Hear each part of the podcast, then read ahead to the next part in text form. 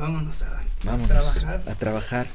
Pablo Bertley se llama, Pablo. Bertley Araiza. Oye, gracias por este. No, un placer, hermano. voy a leer con mucho Sí, gusto. no, no, no. Un gusto. Ahí encontrarás justo todos Son estos tus cuentos, temas. ¿no? Sí, Sí. ahí está Oaxaca.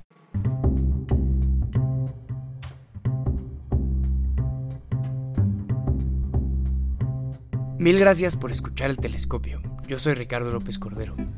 Este podcast es una antología de conversaciones. Lo uso como excusa para hablar con personas creativas sobre libros, ideas y lugares. La de hoy es una conversación con el crítico Adán Serret. Adán estudió letras hispánicas en la UAM y ha dedicado la mayor parte de su vida a hablar y escribir sobre libros. Fue bibliotecario en la biblioteca del Instituto de Artes Gráficas de Oaxaca y trabajó en la Fonoteca Eduardo Mata, ambas fundadas por Francisco Toledo. Colabora en Radio Fórmula y escribe una columna en el diario El Sur de Guerrero. Hablamos sobre Dylan, Joyce, leer de principio a fin, cómo escoger libros y las trampas de las traducciones. Adán Serret, muchas gracias por estar en el podcast. Hola Ricardo, es un placer estar aquí y mil gracias por la invitación. No, pues encantado. Eh, ¿cómo, inf- ¿Cómo influye tu labor de crítico en el proceso creativo que tienes como escritor? Creo que influye mucho eh, en el sentido de estar conectado con una tradición. Es decir, eh, para mí escribir es conectarme con una serie de escrituras y literaturas que me gustan, no simplemente buscando una continuidad, sino una respuesta, a veces quizás una negación. Y creo que esa es la diferencia que puede haber muchas veces entre alguien que hace crítica y escribe y alguien que simplemente escribe eh, sin pensar en la crítica. Me parece que siempre cualquier autor echa un ojo a la crítica que está pasando allí. Sin embargo, cuando te dedicas a eso, es, al menos para mí, una cosa eh, imprescindible tener presente la tradición, lo que se está haciendo, eh, para no repetir muchas veces, y por otro lado, también para contestar a algo que a lo mejor se quedó hace 40 años, hace 30, hace 100, y que a ti te parece, a mí me parece importante continuar. Hay libros que te debieron haber gustado por tu edad, por tu contexto geográfico, tu contexto social y nada más no les encontraste cómo. Es decir, que, que me hayan gustado mucho. O que no te hayan gustado, como esta cosa de... Sí. Para mi generación hubiera sido... O igual para la tuya también. Sí, Que a alguien no le guste los detectives salvajes, ¿no? claro. O, o algo así, algo que todo el mundo te dice esto te va a encantar, pero nada más no le, le encontraste. Es un gran ejemplo. Eh, nunca le he entrado a Bukowski.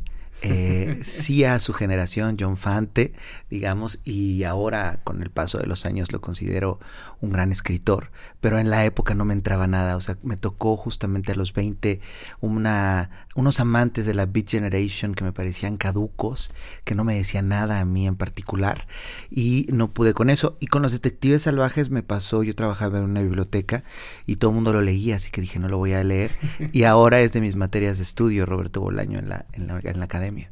Bueno, Roberto Bolaño, que, que no me iba a ir por ya tan temprano, pero, pero allá vamos. Mm.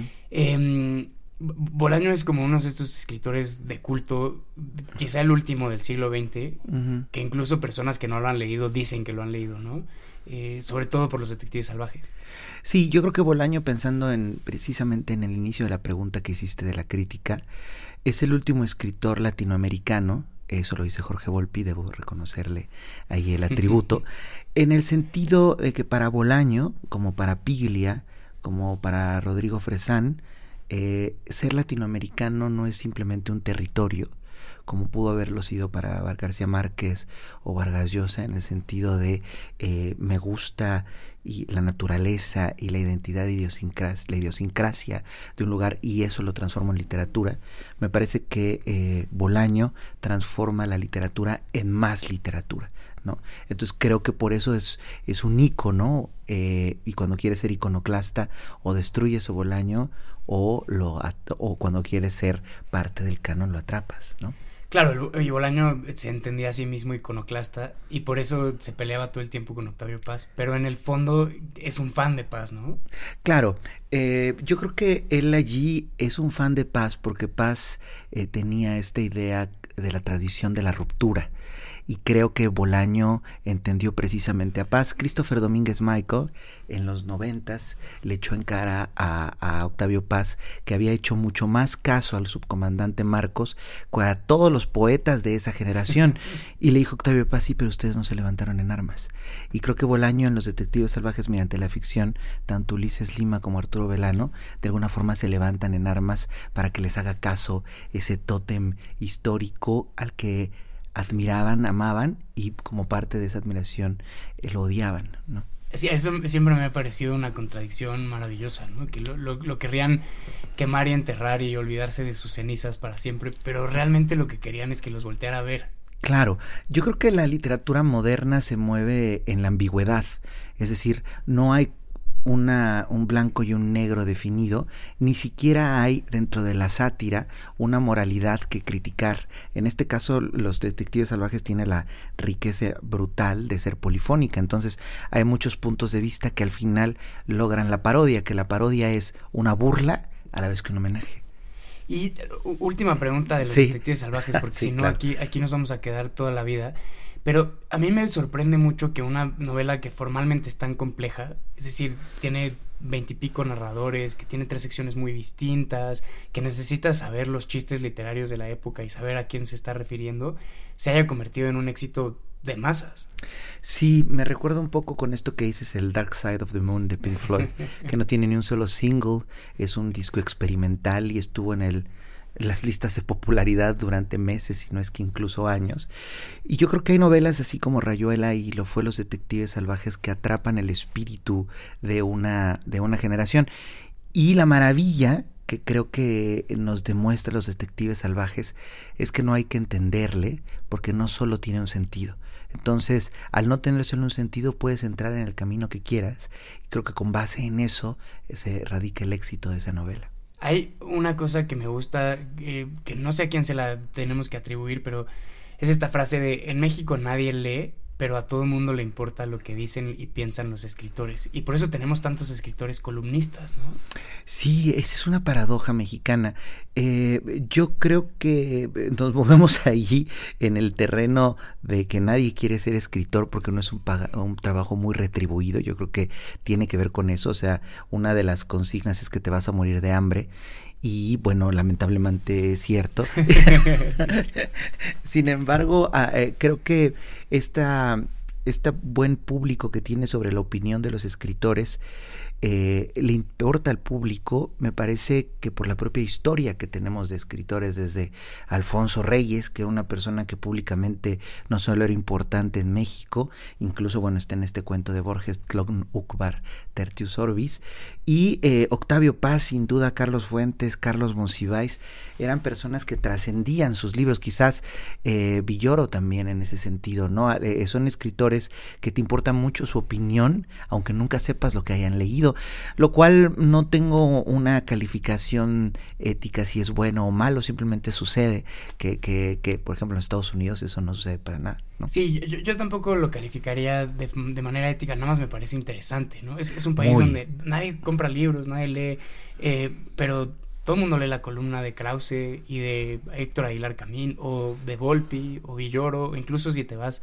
con los escritores más menores, pero del otro lado, por poner lados, Fabricio Mejía, ¿no? todo el mundo tiene una columna política.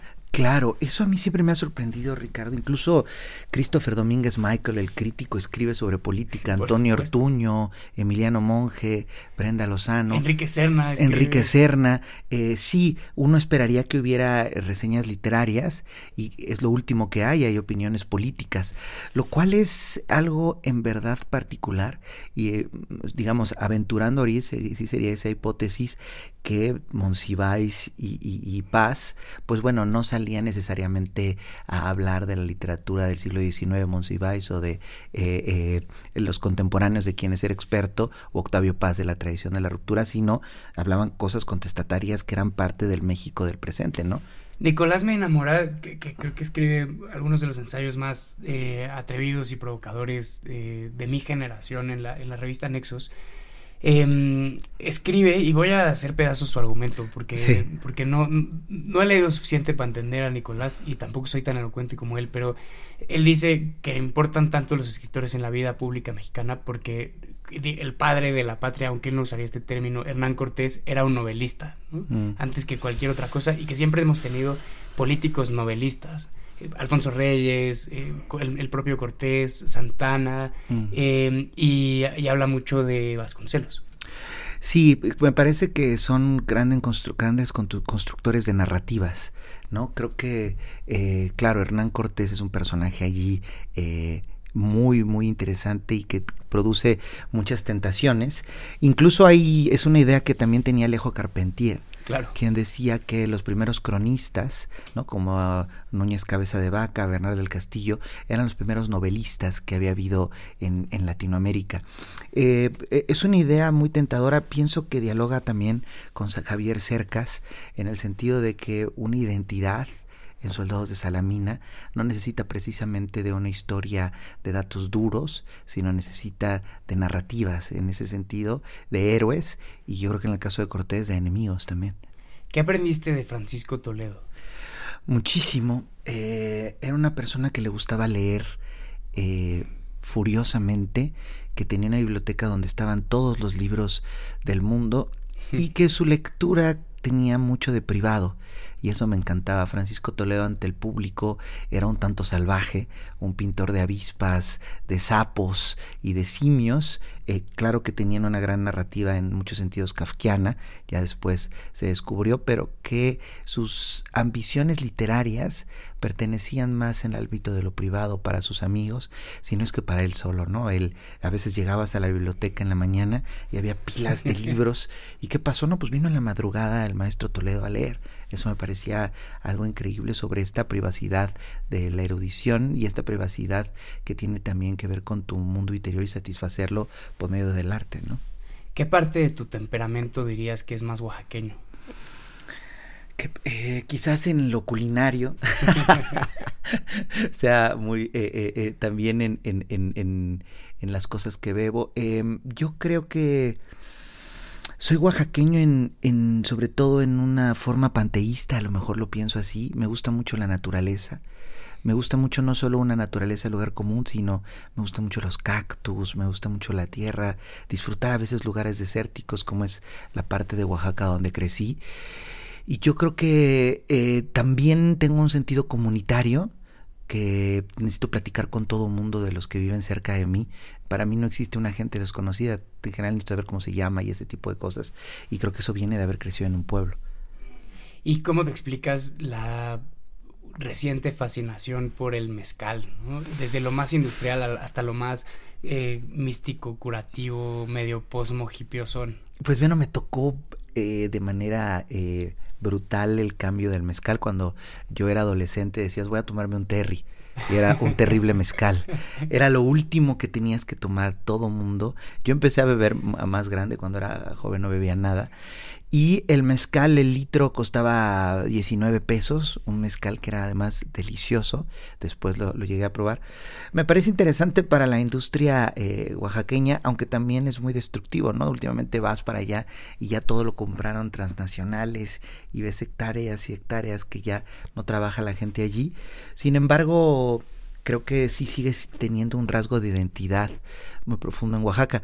Eh, eh, con el mezcal he entendido a los europeos que les das vino y dicen, no, gracias, mejor dame otra cosa porque a mí si me das mezcal y es como de marca, no me gusta. Creo que tiene que tener ese sabor de como a tierra, a una, no a muchas destilaciones. Entonces, eh, me gusta todavía lo poco que queda de auténtico del mezcal. Sin embargo, no soy tan conservador en, el, en odiarlo por completo. Claro.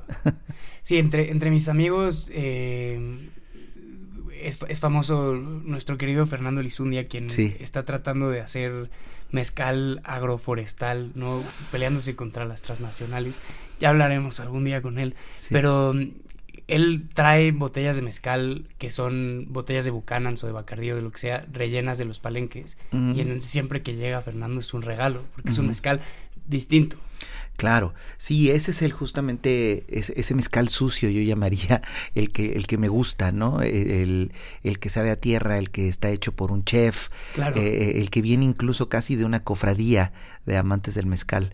Sí, el otro me parece que está bien que se comercialice. Solo a veces me enojo en los restaurantes cuando te ofrecen un mezcal o no a mí alguien lo acepta y la copa cuesta 500 pesos. sí. Digo, bueno. sí. ¿Cuál dirías que es la característica esencial de Oaxaca? Yo creo que se mueve en, por un lado, en un amor profundo por sus tradiciones, eh, pero unas tradiciones que cada vez han necesitado más ser vistas por alguien, ¿no? Eh, quizás ahí viene un, quiebre eh, que, que es la modernidad, ¿no? Fue una tradición cuando yo era niño que se, era autosuficiente. Yo creo que por eso ibas Saul Bellow, este Graham Greene, eh, Aldous Huxley, ¿no? Como a ver estos lugares donde todavía se mantiene algo no tocado por, por ese occidente tan potente y me parece que esa era su característica intrínseca, ¿no? El, el, el, nunca haber sido, eso me apasiona, eh, conquistado en un principio por los españoles, sino fue un lugar donde se dio más bien un diálogo en el centro de la ciudad, en otros lugares sí hubo cosas más bélicas, pero creo que es eso, ¿no? Tener una, un origen eh, bastante auténtico y que se había mantenido hasta hace muy poco. Creo que esa era su característica. Ahora es una Oaxaca que siento que necesita mucho de la mirada de los demás. Y cuando vas, ¿cuáles son tus sitios o tus rincones favoritos de la ciudad? Me gusta mucho eh, ir a, digamos, para tocar el, el, lugar contundente, el bar jardín en los portales. Creo que sí, sí es importante, no en, en, en momentos eh, vacacionales. Me gusta mucho ir al lugar donde crecí, eh, que es, es un, una idea habitacional entre tres pueblos que son Santa María del Tule, Santo Domingo Tomaltepec y Santa Catarina de Escena. Ahí hay como una serie de montañas y hay una casa que me encanta, ahí donde se escuchan los pinos y eso. Ese lugar a mí me, me fascina, tiene como todavía ese, ese encanto de tocar como recuerdos, cosas así. Y también me gusta mucho Etla, creo que es un lugar muy padre. Es un lugar donde se come muy bien, donde todavía puedes encontrar otras cosas. Creo que cuando dejas de vivir mucho tiempo en un lugar te vuelves una especie de, de conservador y buscas esos lugares que todavía existen, que estaban cuando tú vivías allá. Claro, no hay nada que saque más eh, el yo reaccionario que regresar al lugar de la infancia y decir, pues, esto no era una tienda de micheladas, esto era otra cosa. Exacto, ¿no? justamente te, te, te, te, sientes viejo en esos momentos porque ahí es cuando te vuelves un conservador, ¿no? tú de ideas políticas socialdemócratas Totalmente. completamente progresistas, te vuelves una persona que se enoja porque quitan una paletería, ¿no? Sí, que, que, cambia el mundo, pero no toquen mi pueblo. no toquen mi pueblo. Claro, creo que esa es una. Te preguntaste cuál es una eh, característica de Oaxaca, me parece que es esa.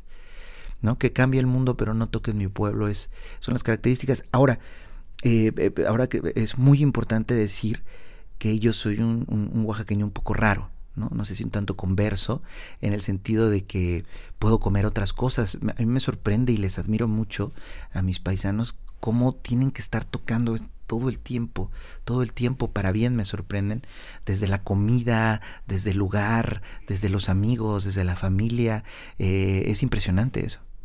¿Y cómo cambió Oaxaca? No sé si eres demasiado joven para esto, pero hay una gran migración de oaxaqueños hacia Estados Unidos que seguramente afectó, por usar un término que le gusta al presidente, el tejido social.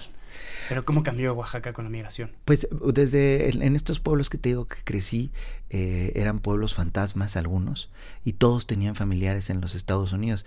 De la gente, mis amigos del, de al lado de la casa, al menos la mitad viven en Estados Unidos.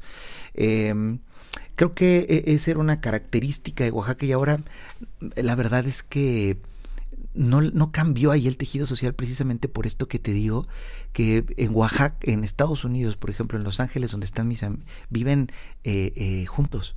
Claro. O sea, se ven más que los que vivimos en México. están, están allá igual que como están acá y mantienen esa tradición fuertísima. ¿Por qué crees que los Kinks son considerados una banda menor? Ah, ya todo va a tener que ver con Oaxaca. Creo que son un tanto locales con los problemas de Inglaterra. ¿No? Creo que los Kings, si escuchas You Really Got Me, All Day and All the Night o incluso Lola, son canciones que tienen más de cosmopolita, como los Beatles, los Rolling Stones, que tocan pues temas, eh, Lola en específico, que puede ser un travesti, eh, eh, temas más modernos, aunque era 1969. Pero los Kings luego se interesan de una forma que a mí me parece maravillosa en la política de Inglaterra y que todavía ahora en el, transportándola a México es genial, o sea, está el libertador de la clase obrera que les dice yo soy de ustedes, soy la persona que con los sindicatos y todo los va a ayudar y los conservadores que dicen del otro lado he's evil, ¿no? Y los Kings hacen Preservation One, Preservation Two, Soap Opera, que son discos que están metidos exactamente en la problemática inglesa y creo que en ese sentido eh, pues se quedan un tanto en otro canal. Y, pero Rodrigo Fresán, hablando de los Kings en la parte inventada, dice que a él no le hubiera gustado ser ni Mick Jagger, ni John Lennon, ni Bono, sino Ray Davis, en el sentido de que es una persona que responde a, a sus intereses más que a un volverse loco con la fama por supuesto que amo a los Rolling Stones y a los Beatles. Sin embargo, creo que esa es la diferencia y por eso son considerados no esos monstruos que son los otros grupos como Pink Floyd, los Stones o los Beatles. ¿Quién es tu Beatle favorito? Em, digamos que por personalidad, Harrison. Eh, aunque las canciones de John Lennon son las que más me gustan. Julia, Sexy Sadie, incluso en un primer With the Beatles eh, está All I Gotta Do, It Won't Be Long. Eh, creo que las canciones de Lennon son las que más disfruto, soy un poco más rockero en ese sentido. y tardíamente siempre he descubierto a Paul McCartney. Eso pasa, ¿no? Como que es, es, típico que todo el mundo quiere odiar a McCartney porque es como el conservador, como el, el, bonito. Porque Lennon es el revolucionario y Harrison es el místico y Ringo es el cotorro. Ajá. Pero al final creo que es como ese... Podría ser usado como un, una política, una columna política de 600 palabras podría caer en, al final todos somos Paul McCartney. Claro, y leí una biografía de Paul McCartney, una gigante, de este hombre inglés que también hizo una sobre Mick Jagger y em, es impresionante y te conmueve muchísimo ahí, Paul, que el fresa, digamos, de Liverpool era Lennon. Y como buen fresa ah, quería hablar como barrio. y el que era barrio, que era Paul McCartney, su mamá le dijo, nunca vayas a hablar como estos que nos rodean, que son unos ordinarios, y por eso Paul siempre tuvo ese acento o ha tenido súper que entendemos muy british de educado. Sí, más posh. Más posh, exactamente, pero porque su mamá le dijo nunca vayas a hablar, no sé si en Liverpool hablan Cockney, pero parecido a ese acento de slang, eh, porque eran eso ellos. Sí, que eso es una, un, un tropo que se repite, ¿no? Eh, eh, las personas que son de las clases acomodadas que tienen más capital cultural se pueden dar el lujo de tener el pelo largo y andar de chanclas porque siempre serán aceptadas. ¿no? Es, una cosa hasta medio injusta. Claro. Sí, sobre todo, sí, sí, eh, e, esta clase de, de esnovismo que solo te permite un privilegio social. ¿No? Eh, eh, Exacto. Si eres en verdad pueblo, no sé si te encante que te relacionen con el pueblo. Si eres clase media, no sé si te encante ser clase media. Si eres rico, no te encanta tanto ese, esos estigmas. Creo que siempre nos queremos mover un poco de lo que somos para confundir. ¿Cuál es la mejor canción de Dylan? Bueno, eh, creo que sí, Visions of Johanna es una canción que me fascina. y en, en, en, Another Side of Bob Dylan viene una canción eh, que me encanta que se llama All the Time Will Come Up. Eh, ¿Cómo se llama esta canción? Ahorita me voy a acordar. Eh, pero bueno, ahí viene All the Times That Are Changing. que es la época del Dylan más folquero, ¿no? Del Dylan más folquero que a mí me encanta. ¿Esa es tu época favorita de Dylan? Híjole, es que es difícil. Yo creo que los sesentas serían estos tres primeros de Free Willing, Another Side of eh, The Times Are Changing, Another Side of Optiland, pero también me gusta muchísimo Blonde and Blonde y Highway 61. Sí. Aunque es medio irregular, pero trae menos cuatro canciones de Ballad of a Thin Man, este, y ya otras donde empieza a tener una escritura impresionante, ¿no? Eh, como Tombstone Blues y sin duda Like Rolling Stone. ¿Qué referencias literarias encuentras? O sea, ¿con quién está en diálogo Dylan? Pues él dice que más que nadie con Woody Guthrie. Eh, Pero es mucho más, o sea, yo, tengo, yo le tengo mucho cariño a, Woody y me encanta Song to Woody, que está, es una de sus primeras composiciones originales, ¿no? Sí, sí. Em, que es como una elegía y el mito es que lo va a visitar al hospital cuando se está muriendo y quiere aprender de su, de su ídolo. Eh, pero es mucho más sofisticado Dylan que Woody Guthrie, ¿no? Claro, creo que está exactamente en esta esencia de, de el judío que finalmente no era pobre, tampoco era clase media, pero que se quiere, quiere confundirse allí eh, y que eso le encantaba a Dylan huir de sí mismo para confundir a las demás. Pero yo creo que se parece eh, no tanto a Dylan Thomas, sino a sus contemporáneos a sus contemporáneos como Allen Ginsberg, eh, toda esa poesía Beat Generation eh, newyorkina que estaba por un lado con un lenguaje sofisticado, tocando lo popular, creo que ese es Dylan, ¿no? entonces, yo creo que sin duda hay lectores ahí de John Steinbeck, de él, de T.S. Eliot, eh, está, está metida en esa poesía y en esa literatura de la época y queriendo ser pueblo, ¿no? Dylan, que se lo transmitió bien a los Beatles y a los Stones. Bueno, y en Visions of Johanna, la primera escena muestra como la voz poética en un cuarto de hotel ahí terrible donde las, eh, las tuberías están como haciendo ruido y tiene algunas de las imágenes más bellas que yo he escuchado, en, eh, no solo en la música popular, sino en cualquier poema. Sí, de, como este Ghost, of, electricity. howls in the bones of her face. Sí, es, brutal. Sí, creo que ahí hace Dylan esto, ¿no? O sea, el, el neón eh, reflejado en un lugar lúgubre, bien, estando con una mujer que lo único que hace esta mujer es demostrar que no es Johanna, Luis, ¿no? Eh, esa canción de Dylan es espectacular. Y en ese disco también tiene Fourth Time Around, es una canción que me gusta mucho.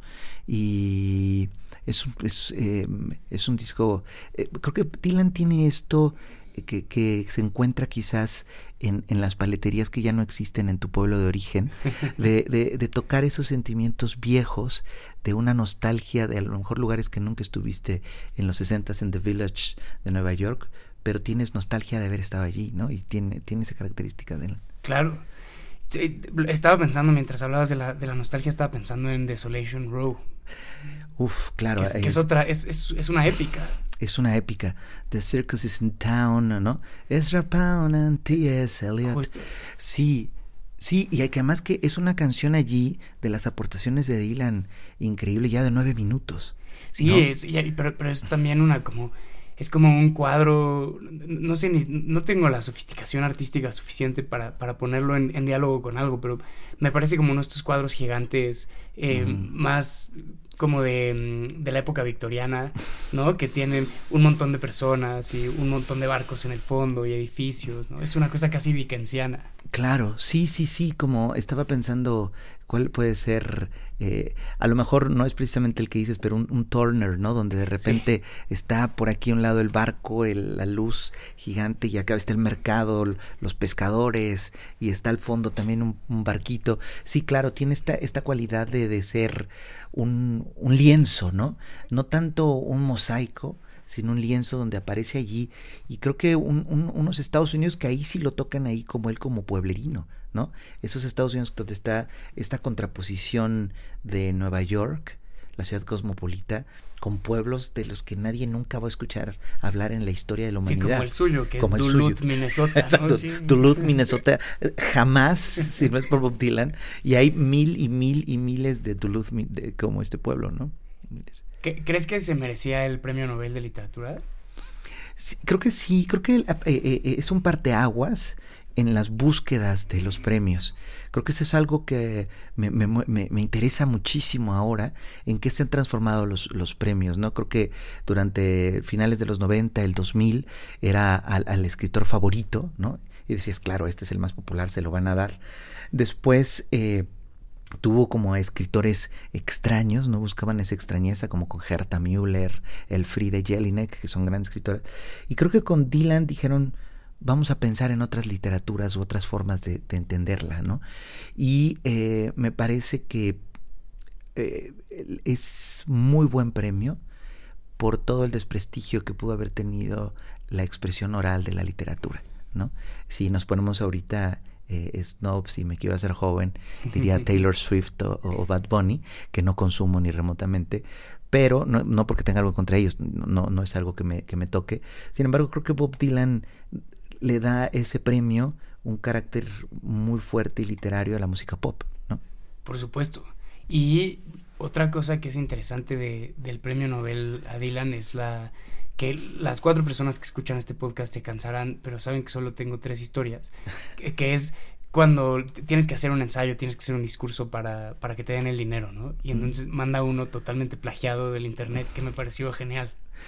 Y muy en su, en su, en su, en el tenor de Bob Dylan, ¿no? Sobre Moby Dick, ¿no? Claro. Sí, creo que Dylan eh, lo, que, lo que ha hecho y que lo tocamos hace rato es eh, música de protesta, que en un principio sí la hizo Masters of War y Good God, God on Our Side. Sí, The Times They Are Changing, the times they are changing. the Wind. Tiene una ideología profunda, The Lonesome Death of Hattie Carroll, pero cuando lo invitan al festival este de música folk, llega con una guitarra eléctrica. Sí, en Newport, en, 1965. Y dice, y, ¿qué le pasa a él? Y, le empiezan a gritar, en, incluso en este, en este documental, Judas. Sí, en, París le gritan Judas. Judas, y play loud.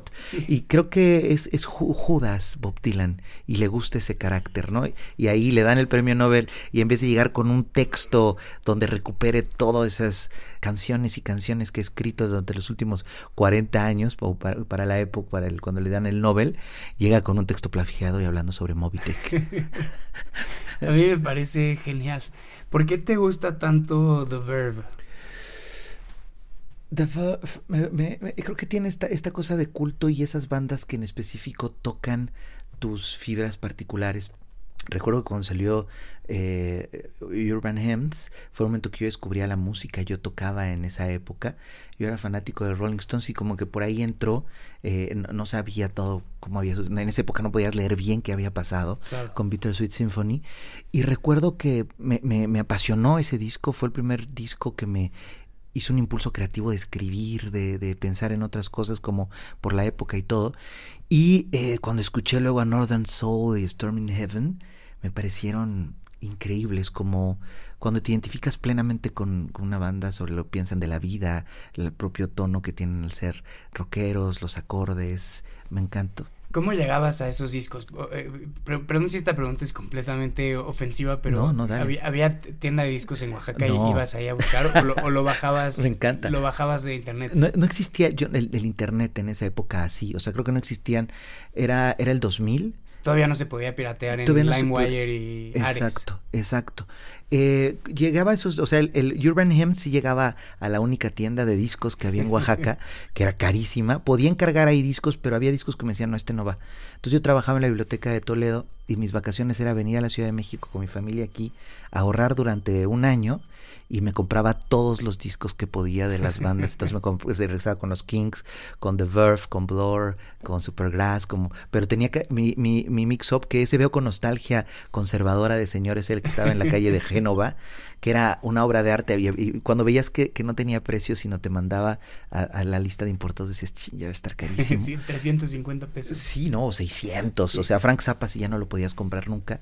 Y entonces era la forma en que, en que los adquiría. No, fue, es muy precisa tu pregunta de, de dónde los adquirías. Tenías que. Y luego, cuando estudiaba música, tenía un dealer de discos que me, me traía discos. ¿Qué libros has regalado más veces? Hay un libro inconseguible que me fascina y que es El Bello Verano de César Pavese. Es eso, un libro que me gusta mucho regalar. En una época a Milán Kundera, eh, de alguna forma, cuando no podía explicar algo, tenía que regalar un libro de Milán Kundera. Em, Proust también es un libro que me gusta muchísimo regalar. Eh, y la verdad es que soy muy regalón de libros, tengo muchos libros, entonces cada que va alguien a eso, me gusta mucho regalar también Javier Cercas, eh, eh, son autores. ¿Sabes quién me he regalado muchísimo? Jorge Ibargüengoitia. Eh, son libros que, que, me gustan mucho cuando te preguntan, oye, quiero leer algo pero que sea divertido, ligero, y digo, pues Jorge Ibargüengoitia, no se me ocurre otra cosa. Ibargüengoitia es un gran libro para, bueno, eh, son grandes libros estas ediciones como, no sé si son el fondo, pero estas que cuestan como 100 pesos, que son de papel casi de periódico, esos son buenísimos para regalar. Y las ediciones de, de José Emilio Pacheco, como Las batallas del desierto, una cosa así. Mm. Para alguien que no lee mucho, creo que son buenas. Claro, sí, creo que son de Joaquín Mortiz que apenas hicieron ah, unas, unas recientes que ahora es Planeta, así el comentario. Todo es Planeta, ¿no? este, sí, eh, y, bueno, bueno, en las batallas en el desierto, yo recuerdo que, que me pasó una, cosa padrísima, un día llego a mi casa y en la mesa de centro de la sala estaban las batallas en el desierto y no había nadie, y, y lo vi y, no pude, y lo leí, y al rato llegaron mis papás y les preguntó, oigan, ¿y este libro de quién es? Tuyo, te lo traje, a ver si lo lees. y dije, no, pues ya, ya lo leí. y me encantó. ¿Cuántos años tenías? Como 16, yo creo. Sí, es que esa es una de las grandes puertas de la literatura mexicana, ¿no? Claro. Es mucho más sencillo que Pedro Páramo o... o Octavio Paz, Carlos Fuentes. Sí, total. Mucho más sencillo, pero pensando en libro, como es más sencillo que Aura. Mm, sí. Entonces creo que Las batallas en el desierto es como una gran puerta. Sí, porque es una novela de descubrimiento, ¿no? Es una novela de, de formación eh, y, y, y, yo creo que tiene esta maravilla eh, que es el, el, el amor el, por eh, no, no, no lícito, ¿no? Sí. sí el amor prohibido. Ese amor prohibido de, de, las mamás de tus amigos, ¿no? O sea, todo ese lado que siempre. Eh, y un descubrimiento del erotismo. Quizás a los 16 ya no tanto, pero a los 13, ¿no? 14 estás más en ese tono. ¿Cuáles son las novelas que hay que leer si uno quiere entender la historia política mexicana? Las novelas. Eh, yo creo que.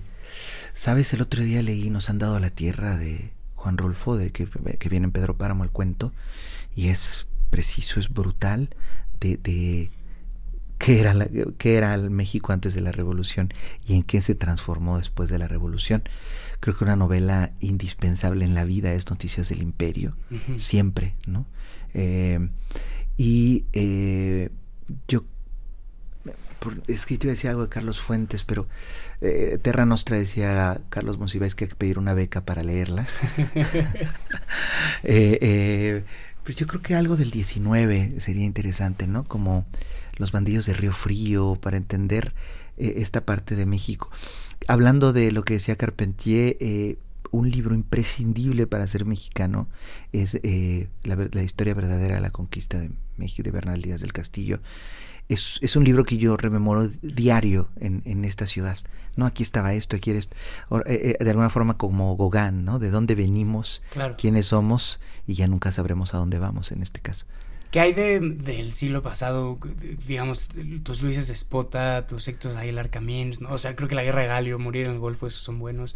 Eh, casi el Paraíso Espota, más allá de lo que uno piensa Espota, sí, sí. pero son interesantes. Muy, muy, sí. Eh, la Guerra del Golfo yo creo que es un libro muy, muy importante de Aguilar Camín por cómo está escrito, por lo que dice. Eh, no, no conozco tanto a Luis Espota, ¿sabes? Porque cuando, se me ha perdido un poco que no he tenido los libros en la mano, claro. así que no te puedo hablar de ese mucho, pero bueno, sí de los de Aguilar Camín.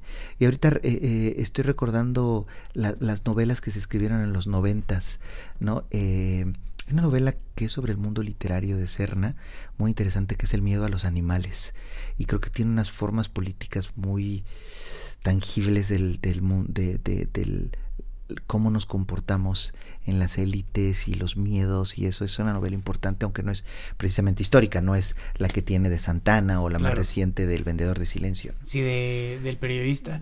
Ahora ¿qué, qué hay de las, las, nuevas generaciones no obviamente temporada de huracanes pero debe haber más joyitas por ahí sí estaba pensando eso a mí me gusta muchísimo Alaí de Ventura está Los Rotos me parece un libro increíble Abril Castillo Tarantela me encanta hay un escritor que siempre le sigo la pista y es buenísimo, que es César Tejeda. Eh, y también, sin duda, Jorge Comensal. Eh, hay, una, hay una muy buena generación de escritores. Justamente estoy leyendo a Pablo Bentley, Bentley se llama, eh, que se llama El silencio que nos une, me parece. Y es un libro que me está deslumbrando, me está gustando mucho. Eh, y autores, justamente, bueno, ahora está Irán no me acuerdo cómo se llama, Iram Rubalcaba, tiene un libro que todo pueblo es cicatriz, que también me parece, creo que eh, la generación de monje, de Melchor, uh -huh. eh, fue una generación donde explota la sangre, ¿no? Es de México que estaba explotando la sangre y, y las paredes de, de, esas novelas están llenas de sangre, brazos y cabezas. Eh, y me parece que en las novelas de estos autores que le siguen, ya hay una asimilación y una reflexión de entender qué es lo que está aquí, ¿no? ¿Qué tanto confías en las traducciones? Eh, hoy le, le, van a entregar el premio nacional a Selman Sira, que es una gran traductora del griego y del ruso. De los buenos traductores mucho y me fascinan. eh, pero yo he traducido algunos libros y sobre todo del inglés me doy cuenta siempre cuando lo estoy leyendo en español que está mal traducido. El otro día leí una, el cuento de Raymond Carver en una clase y, y todas estaban mal traducidas, pero eh, en la experiencia que he tenido traduciendo Drácula y a James Grady del inglés al español, sobre todo con Drácula, tuve la sensación de que dije, el libro que está en inglés se puede pasar al español, mm. ¿no? Creo que me encanta el tema de la traducción. Eh, Walter Benjamin decía, por ejemplo, que cuando traduces un poema, no hay que eh, pasarlo al español o pasarlo al otro idioma. No se trata de, el poema no dice nada, el poema no tiene un mensaje de nada. Y dice, lo que tienes que hacer es que consideres esto de alguna forma como un bosque y le construyas otro bosque para que algo pueda pasar hacia allá. Entonces me parece un, efecto, un acto literario deslumbrante la traducción, además que eh, nos ayuda a, leer cosas que sería imposible que no leyéramos. A, mí me pasa un poco, no sé, con los rusos, ¿no? De repente estás leyendo Chekhov o Tolstoy o lo que sea eh, y, todo el tiempo en la cabeza pienso, no sé si estoy leyendo a Tolstoy o estoy leyendo como al señor que tradujo a Tolstoy en esta edición que tengo que quién sabe dónde saqué y no sé qué tanto haya cruzado la barrera lingüística y temporal. Igual lo disfruto, igual me parece deslumbrante, pero, pero desconfío. Tienes toda la razón. E, e, esa desconfianza es fundamental. Eh, Selma Ansira me contaba que una mujer a los 88 años eh, estaba al borde de la muerte y en el hospital leyó La Guerra y la Paz en inglés, una mujer británica. Y cuando terminó de leerla se recuperó y dijo, pero yo quiero leer a Tolstoy en ruso. quiero saber si eso que está allí, digamos, ese es un contacto de una pasión lectora muy importante. Eh, pero creo que, ¿sabes dónde me... Siempre tuve esa, esa sensación que tú, que tú dices, de decir, estoy leyendo a Nikos Kazantzakis o a quien lo traduce. Y cuando eh, estudié latín, en, el, en la clase le traducíamos las, las Galias de Julio César. Dije, incluso el latín, por un buen traductor, se puede llevar bien al español. Y ahí empecé a respetar mucho a un buen traductor. Que un buen traductor justamente te dice, lo que está aquí, lo estoy llevando para acá. Claro. En la mejor medida, o sea, en la medida de, a veces milagrosa. ¿no? Esa es otra cosa que, que luego hago, que si es un libro italiano, francés, portugués, lo leo en español, porque siento, nada científicamente, pero siento que la traducción será mucho más fiel si lo leo en español. Y algunas cosas, eh, Czeslaw Miloš o eh, Nausgard, cosas más europeas, eh, sajonas o, de, idiomas del este de Europa, casi siempre lo busco en inglés. Claro. pero no sé si es algo científico o nada más es para yo sentirme mejor. No, es un buen ejercicio. Es un buen ejercicio. Ahora, esto es muy importante. La tradición de traducción eh, de los gringos y los ingleses es buenísima. También. Tienen un, un, gran respeto por los traductores. Por ejemplo, y esto es muy polémico, el que tradujo Cien años de soledad, que no recuerdo su nombre, le preguntan, oye, a ver, ¿conoces el español de Aracataca? Sí, el caribeño. El, caribeño y todo para traducirlo. Dijo, lo puedo estudiar, pero sobre todo hablo muy bien y escribo muy bien en inglés. Mi inglés es fantástico. Entonces, creo que eso es, es importante, ¿no? obviamente tienes que conocer la lengua de la que vas a traducir. Eh, pero sí, creo que es una buena, una, eh, eh, respondiendo específicamente a lo que dices, puede pasar más fácil eh, Nausgard al inglés que Nausgard al español, sin duda y que tenemos esta riqueza que le hemos transformado en un problema porque es, muy conflictivo de tantos españoles, ¿no? De tantos dialectos del español. Sí, eh, bueno, el chiste literario son las traducciones de anagrama, ¿no? que, uno lee jolines. sí, eh, eh, leer a Irving Welsh y que diga capullo, ¿no? que primero no, quiere decir nada en, en México, ¿no? O soltando tacos, ¿no? Eh, eh, yo cuando leí Irving Welsh no sabía que eran soltar tacos. Sí, no, no estás entendiendo para nada lo que le está pasando a Rent. Exacto. no sé de qué se trata esta novela, por eh, supuesto. sí, creo que lo, lo, pensándolo desde México, pues es culpa nuestra, hay que traducir nosotros a Welsh, ¿no? Anagrama lo hizo allí, claro que este, este, este cruce del, del océano, pues siempre es conflictivo más con autores que, que tienen mucho slang. Sí, sobre todo, eh, yo creo que ese libro es intraducible realmente, porque sí, incluso yo me acuerdo que la primera vez que lo traté de leer en, en inglés, como está escrito con errores de ortografía, como para emular el acento escocés, me costó muchísimo trabajo. Yo había visto la película y dije esto va a ser una cosa disfrutable, maravillosa, y me tardé semanas y semanas en descifrarlo como en encontrar, en entrar a la cadencia de, de Welsh. Sí, claro, incluso Irving Welsh tuve la, oportunidad de ser su intérprete y es y dices, uff, no se entiende nada. Y fíjate que una, vez vi de ocioso cuando hicieron una premiere de, de Trainspotting y van saliendo Damon Albarn y después Noel Gallagher. ¿Y qué les pareció la película? Dijo, va a estar duro que le entiendan en el mundo, ¿eh? Por lo que dice, de, o sea, el, inglés que utilizan y la película, no el libro. Sí, bueno, famosamente en Estados Unidos tenía subtítulos en inglés. claro. porque el acento escocés, pero además es parte fundamental de esa película el, acento escocés y que sea un acento escocés muy marcado. Claro, es la riqueza, ¿no? Incluso del... del sí, o sea, si, si, si no hablaran así los personajes, no tendrían en Big B o estos personajes fantásticos, no tendrían esa, ese, ese sentido del humor que tiene la película, ¿no? Y el libro. ¿Les de principio a fin? Eh, de, de mis pocas cualidades que tengo en la vida es que puedo leer hasta como 40 libros al mismo tiempo. Entonces eh, no todos los libros los termino. Solo si me están gustando muchísimo los termino. Este, no salto páginas, eso sí, no lo hago nunca. Y a veces sí que tengo que presentar libros largos, digo, bueno, me, lo he hecho todo, ¿no? Pero, digamos, un libro sobre el que pensaste que ibas a escribir o que recogiste nada más por recoger, no te importa dejarlo en la página 60. No. Tengo la, la, la soy muy optimista tengo la sensación de que en algún, algún día lo reto. no está, no está este abandonado, está pospuesto nada más. ¿no? ¿Cómo está acomodada tu biblioteca? Eh, desordenada. Solo yo la entiendo. Está por mis libros favoritos, por los que acaban de llegar, por los que les puse una pausa, por los que no me interesan. Están, digamos, en esa, en ese, en pilas me llegan muchísimos libros a la semana, entonces no sé, debo tener en mi casa más de 10 mil libros. Entonces. Sí, todas las editoriales te mandan libros toda la semana que ni pides, ¿no? Eh, eh, sí, no, pero, pero sí les digo que me las manden. Eh, es, para mí es importante tener una biblioteca en ese sentido, porque tú no te imaginas quién le pueden dar un premio, como es mi herramienta de trabajo. Claro. Si no tengo que andarlo buscando en internet o o digo chino, pedirlo, ¿no? Entonces es rico que dices, ah, este sí me suena que lo tenía, pero no me había interesado, y ya vas y lo buscas. Porque, ¿sabes? A los libros les doy hasta cuartas, quintas oportunidades. No me entró una, lo dejo, otra, lo dejo. Entonces, eh, sí me gusta mucho que me recomienden libros también en ese sentido, ¿no? Que me digan, oye, este libro, y dije, me dio una hueva horrible, y a veces vuelvo a él y me fascina. ¿Qué libros has releído más veces? Eh, a Iván Goita lo he leído mucho, pero a Proust lo he leído mucho. A Tolstoy, a James Joyce lo he leído, releído muchísimo. Eh, la poesía creo que siempre se relee, ¿no? Octavio Paz. Y a veces por la academia, pues tienes que releer eh, muchísimo, ¿no? Cuando escribes la tesis y todo eso.